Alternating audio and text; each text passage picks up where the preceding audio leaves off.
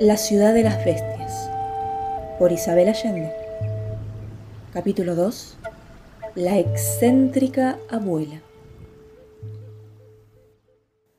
Alexander Colt se encontraba en el aeropuerto de Nueva York, en medio de una muchedumbre apurada que pasaba por su lado arrastrando maletas y bultos, empujando y atropellando.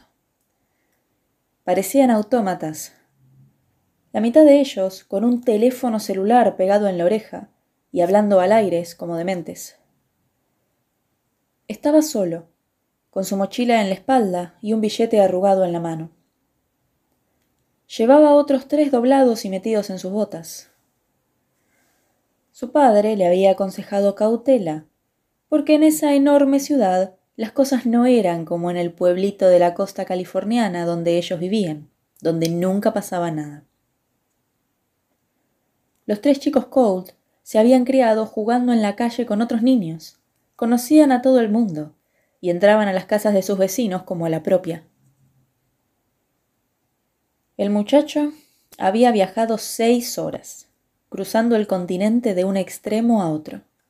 Sentado junto a un gordo sudoroso cuya grasa desbordaba del asiento, reduciendo su espacio a la mitad. A cada rato el hombre se agachaba con dificultad, echaba mano a una bolsa de provisiones y procedía a masticar alguna golosina, sin permitirle dormir o ver la película en paz. Alex iba muy cansado, contando las horas que faltaban para terminar aquel suplicio, hasta que, por fin, aterrizaron y pudo estirar las piernas. Descendió del avión aliviado, buscando a su abuela con la vista, pero no la vio en la puerta, como esperaba. Una hora más tarde, Kate Cole todavía no llegaba, y Alex comenzaba a angustiarse en serio. La había hecho llamar por el altoparlante dos veces, sin obtener respuesta. Y ahora tendría que cambiar su billete por monedas para usar el teléfono. Se felicitó por su buena memoria. Podía recordar el número sin vacilar tal como recordaba su dirección sin haber estado nunca allí, solo por las tarjetas que le escribía de vez en cuando. El teléfono de su abuela repicó en vano, mientras él hacía fuerza mental para que alguien lo levantara. ¿Qué hago ahora? musitó desconcertado.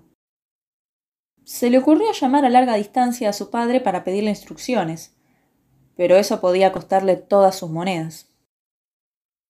Por otra parte, no quiso portarse como un mocoso. ¿Qué podía hacer su padre desde tan lejos?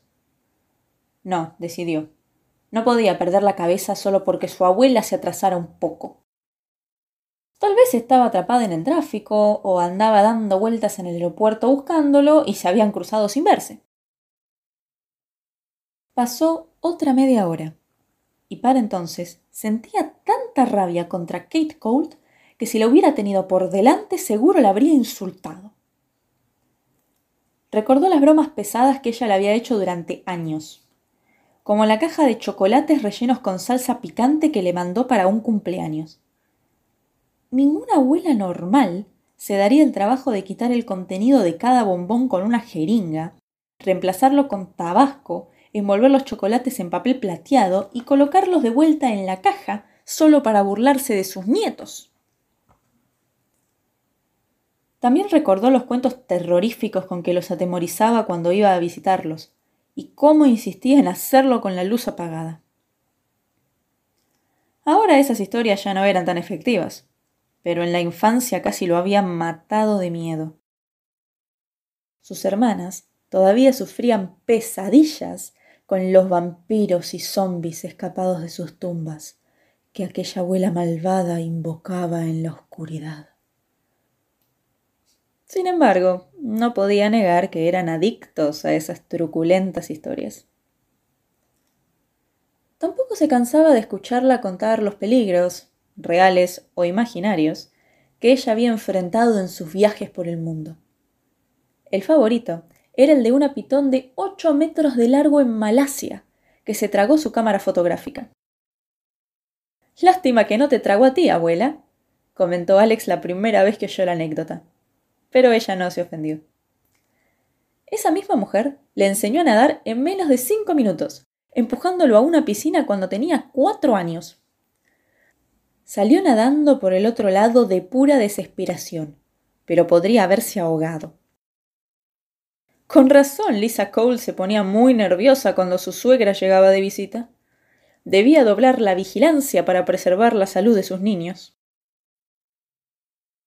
A la hora y media de espera en el aeropuerto, Alex no sabía ya qué hacer.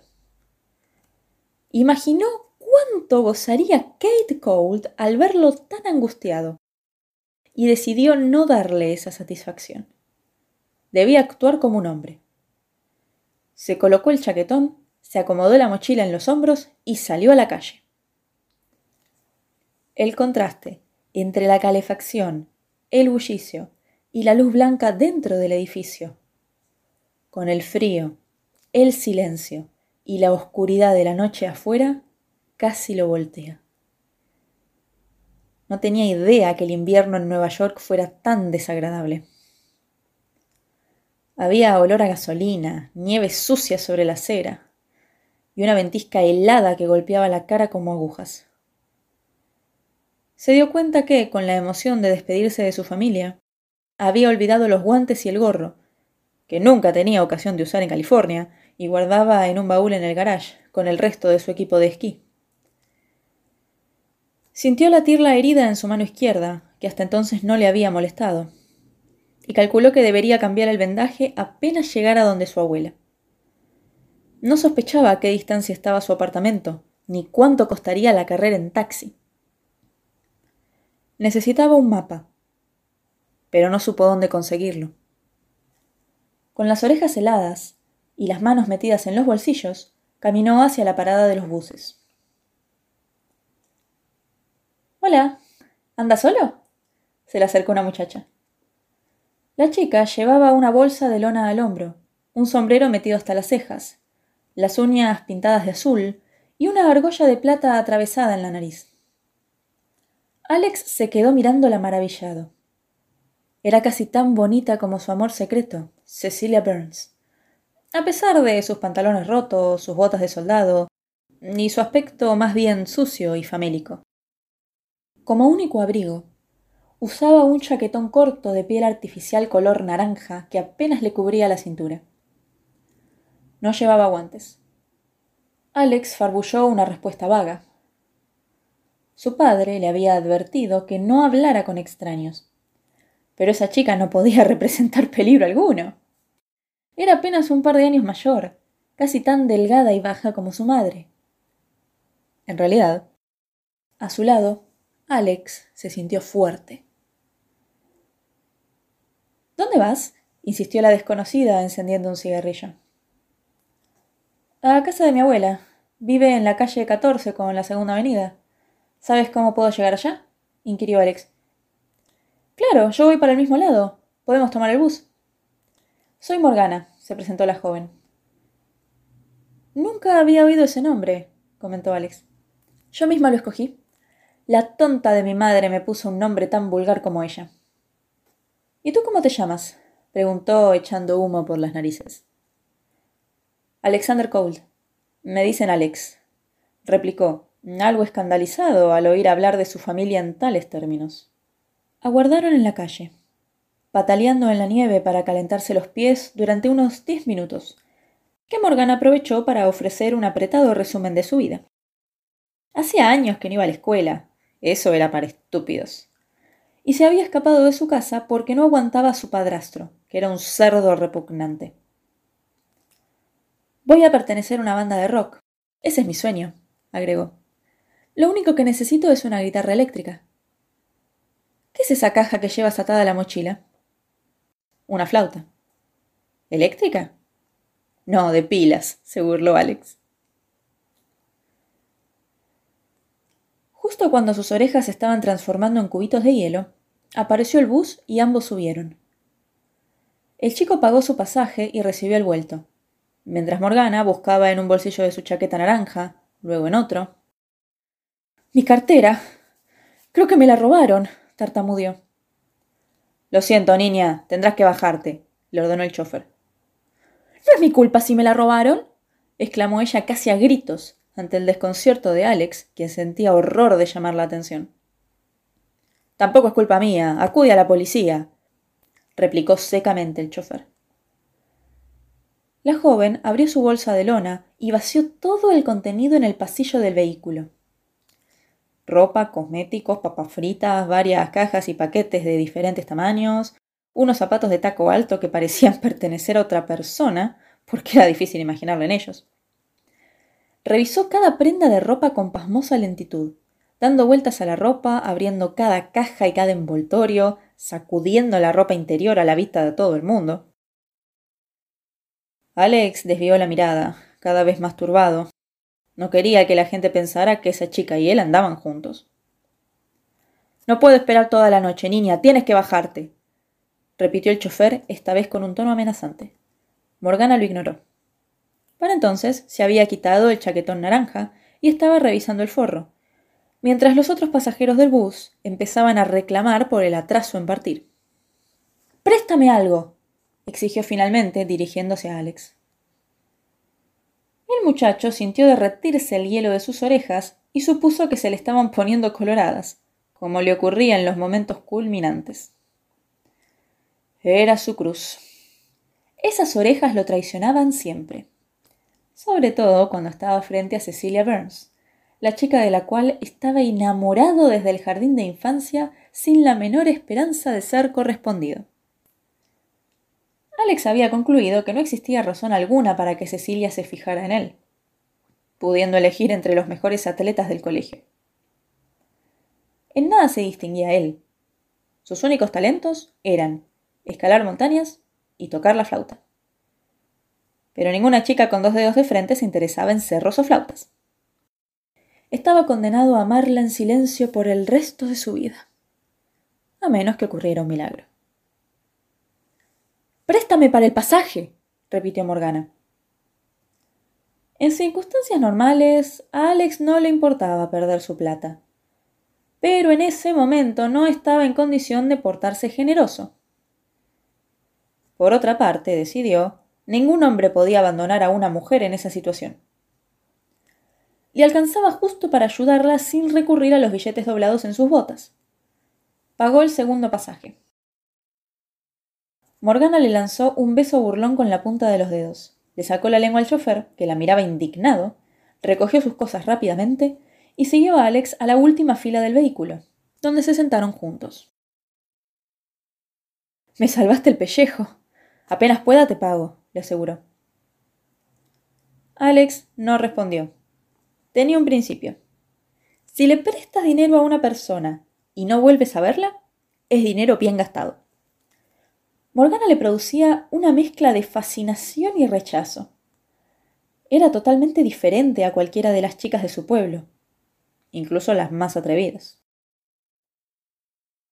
Para evitar mirarla con la boca abierta, como un bobo, hizo la mayor parte del largo viaje en silencio, con la vista fija en el vidrio oscuro de la ventana, donde se reflejaba Morgana y también su propio rostro delgado, sus lentes redondos y el cabello oscuro como el de su madre. ¿Cuándo podría afeitarse? No se había desarrollado como varios de sus amigos. Todavía era un chiquillo imberbe, uno de los más bajos de su clase. Hasta Cecilia Burns era más alta que él. Su única ventaja era que, a diferencia de otros adolescentes de su colegio, tenía la piel sana, porque apenas le aparecía un grano, su padre se lo inyectaba con cortisona. Su madre le aseguraba que no debía preocuparse. Unos estiran antes y otros después. En la familia Cole todos los hombres eran altos. Pero él sabía que la herencia genética es caprichosa y bien podía salir a la familia de su madre. Lisa Colt era baja incluso para ser mujer. Vista por detrás, parecía una chiquilla de 14 años sobre todo desde que la enfermedad la había reducido a un esqueleto. Al pensar en ella, sintió que se le cerraba el pecho y se le cortaba el aire, como si un puño gigantesco lo estuviera cogiendo por el cuello. Morgana se había quitado la chaqueta de piel naranja. Debajo llevaba una blusa corta de encaje negro que le dejaba la barriga al aire y un collar de cuero con puntas metálicas, como de perro bravo. Me muero por un cigarrillo, dijo. Alex le señaló que estaba prohibido fumar en el bus. Ella echó una mirada a su entorno. Nadie les prestaba atención. Había varios asientos vacíos a su alrededor y los otros pasajeros leían o dormitaban. Al comprobar que nadie se fijaba en ellos, se metió la mano en la blusa y extrajo del pecho una bolsita mugrienta. Le dio un leve codazo sacudiendo la bolsa delante de sus narices. Yerba, murmuró. Alexander Cole negó con la cabeza. No se consideraba un puritano ni mucho menos. Había probado marihuana y alcohol algunas veces, como casi todos sus compañeros de secundaria, pero no lograba comprender su atractivo. Excepto el hecho de que, claro, estaban prohibidos. No le gustaba perder el control. Escalando montañas, le había tomado el gusto a la exaltación de tener el control del cuerpo y de la mente. Volvía de esas excursiones con su padre agotado, adolorido y hambriento, pero absolutamente feliz, lleno de energía, orgulloso de haber vencido una vez más sus temores y los obstáculos de la montaña.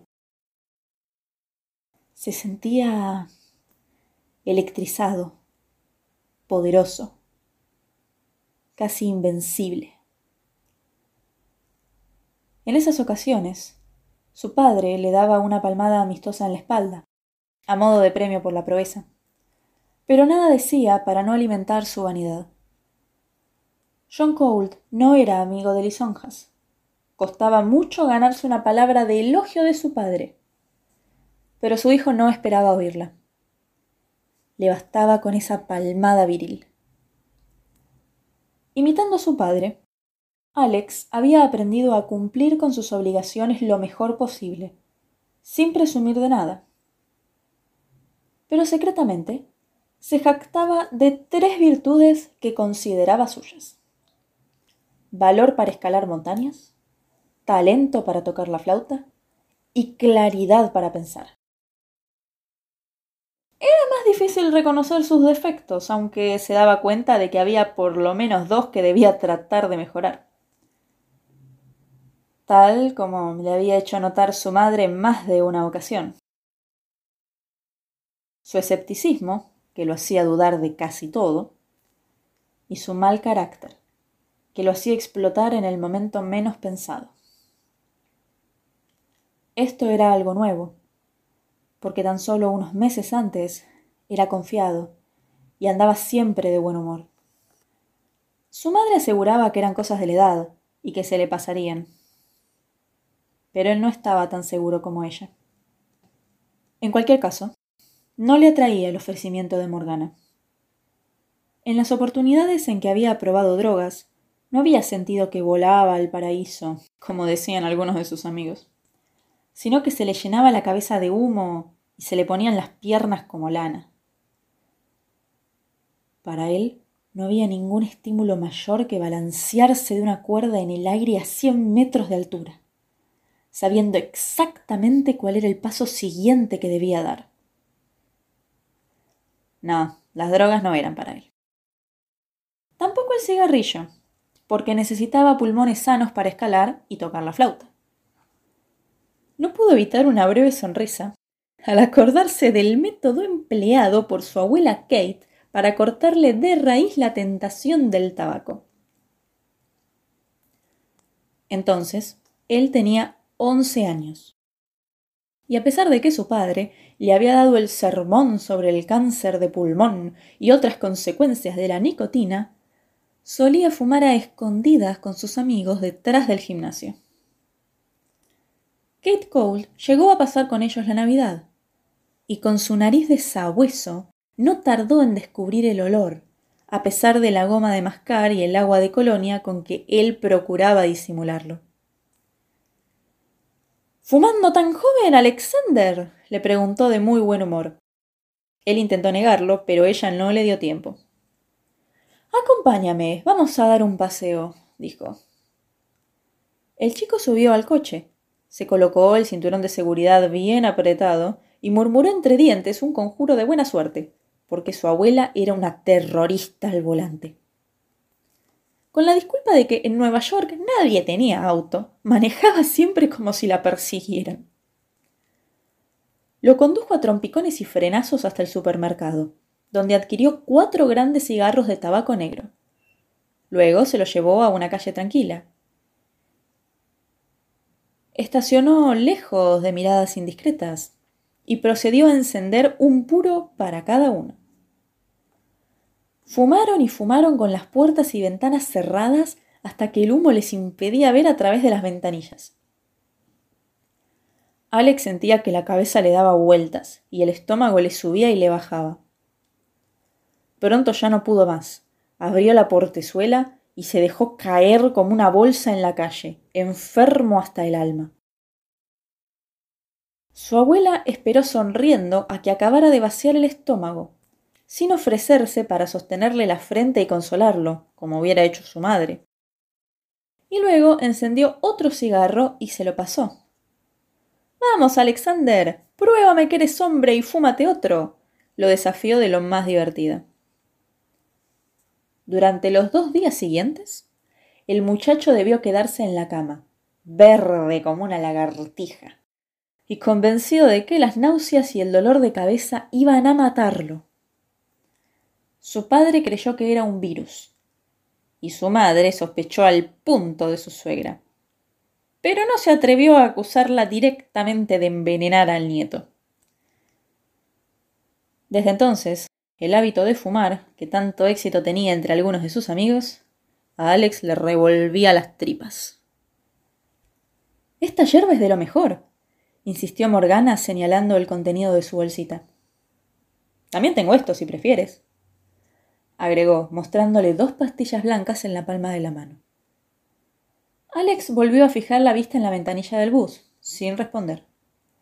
Sabía por experiencia que era mejor callarse o cambiar el tema. Cualquier cosa que dijera iba a sonar estúpida, y la chica iba a pensar que era un mocoso o que tenía ideas religiosas fundamentalistas. Morgana se encogió de hombros y guardó sus tesoros en espera de ocasión más apropiada.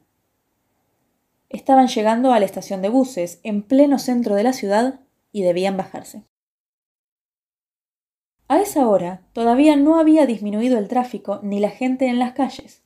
Aunque las oficinas y comercios estaban cerrados, había bares, teatros, cafeterías y restaurantes abiertos. Alex se cruzaba con la gente sin distinguir sus rostros, solo sus figuras encorvadas, envueltas en abrigos oscuros, caminando deprisa.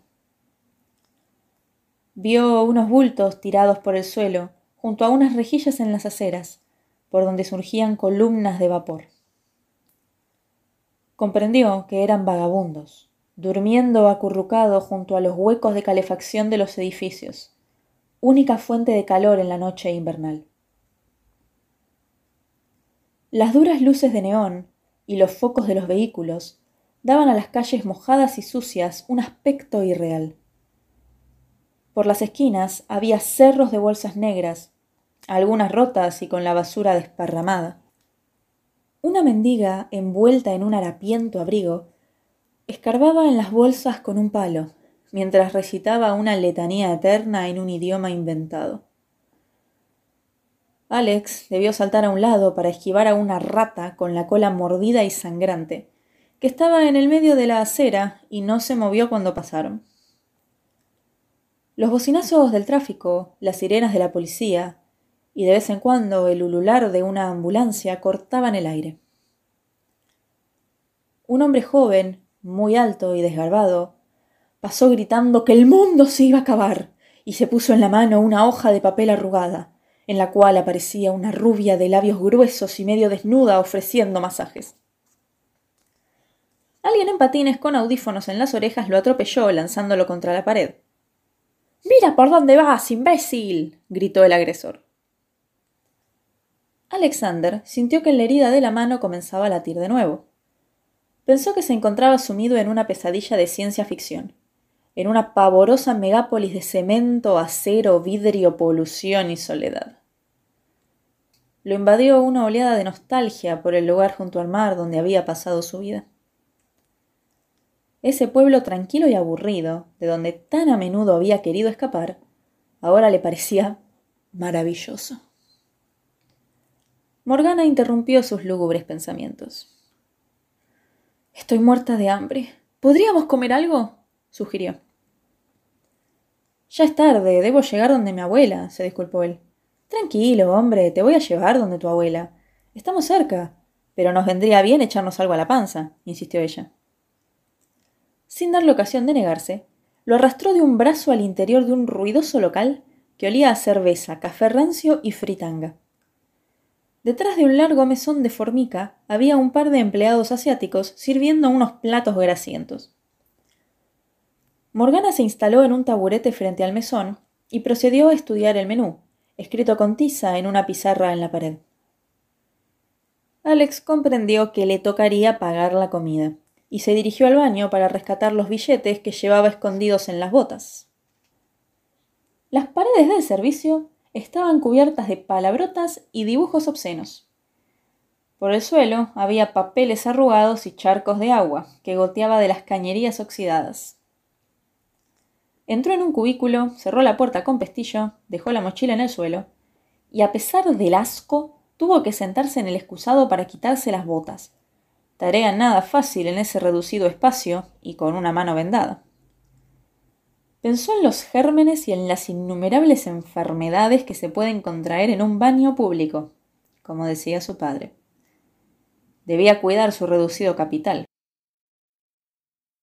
Contó su dinero con un suspiro.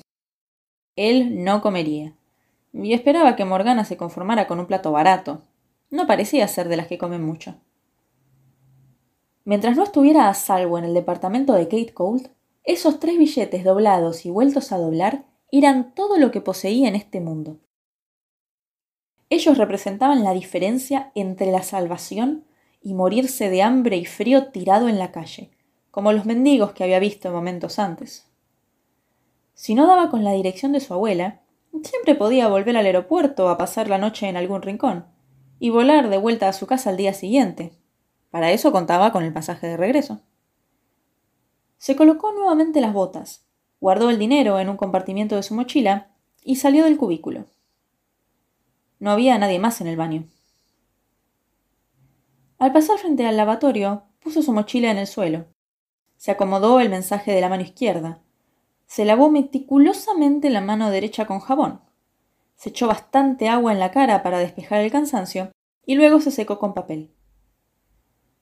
Al inclinarse para recoger la mochila, se dio cuenta, horrorizado, que había desaparecido. Salió disparado del baño, con el corazón al galope. El robo había ocurrido en menos de un minuto. El ladrón no podía estar lejos. Si se apuraba, podría alcanzarlo antes que se perdiera entre la multitud de la calle. En el local todo seguía igual. Los mismos empleados sudorosos detrás del mostrador, los mismos parroquianos indiferentes, la misma comida grasienta, el mismo ruido de platos y de música rock a todo volumen. Nadie notó su agitación. Nadie se volvió a mirarlo cuando gritó que le habían robado. La única diferencia era que Morgana ya no estaba sentada ante el mesón donde la había dejado. No había rastro de ella. Alex adivinó en un instante quién lo había seguido discretamente, quién había guardado al otro lado de la puerta del baño calculando su oportunidad, quién se había llevado su mochila en un abrir y cerrar de ojos. Se dio una palmada en la frente. ¿Cómo podía haber sido tan inocente? Morgana lo había engañado como una criatura, despojándolo de todo salvo la ropa que llevaba puesta. Había perdido su dinero, el pasaje de regreso en avión y hasta su preciosa flauta. Lo único que le quedaba era su pasaporte, que por casualidad llevaba en el bolsillo de la chaqueta. Tuvo que hacer un tremendo esfuerzo por combatir las ganas de echarse a llorar como un chiquillo.